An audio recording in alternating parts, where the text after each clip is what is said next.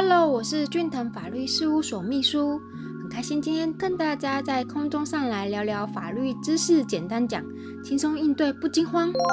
在警察局做侦查笔录的时候，会不会遇到对方呢？一所涉及的法条，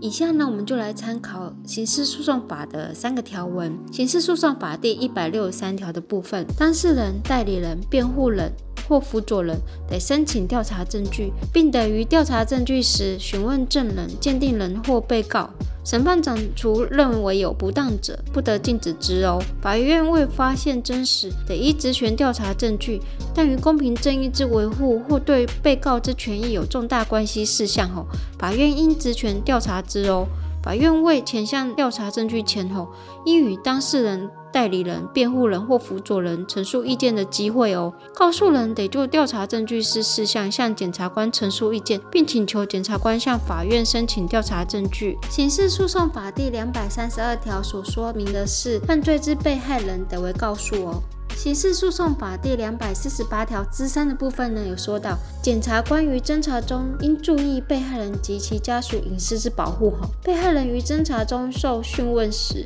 检察官依被害人之申请或依职权审酌案件情节及被害人之身心状况后，得利用遮蔽设备，将被害人与被告、第三人适当的隔离。哦，前二项规定，与检察事务官、司法检察官或司法警察调查时准用之。哦二，什么是告诉人与被告呢？第二点要讨论的是告诉人与被告的地位。告诉人呢，通常就是新闻上所称的被害人，也因为是被害人才能提出告诉我。那提出告诉有许多不同的地方，是与一般告发人是不同的权利哦。例如说是可依法提出请求保全证据，若检察官认为所告犯罪事项嫌疑不足，可以依法提起再议，交付审判之救济哦。再者，已可到庭陈述意见及请求检察官上诉的。而被告即是告诉人所告之人后，在侦查阶段属于较为被动，配合国家机关啊进行侦查活动的角色，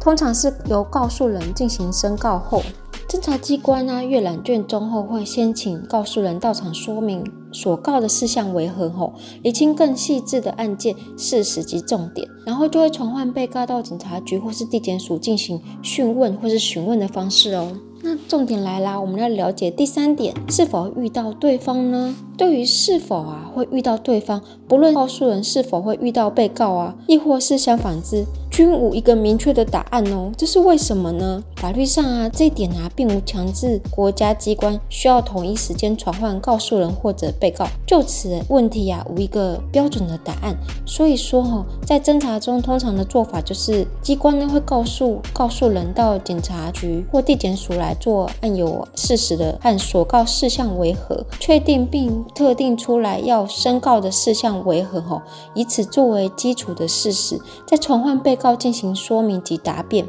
然而，在有些较无对立性，如果说好两造之间呢，较不易在侦查时间呢有所暴力啊、冲突啊，那就可能两边一起都传唤，大家来侦查庭或警察局一次都讲个清楚，比较具有实质上不浪费庭期的优点。但是有可能就是会有遇到对方会有暴力啊，或是肢体冲突者，那这样就不适合了。所以要在侦查中特别说明这个事项哦。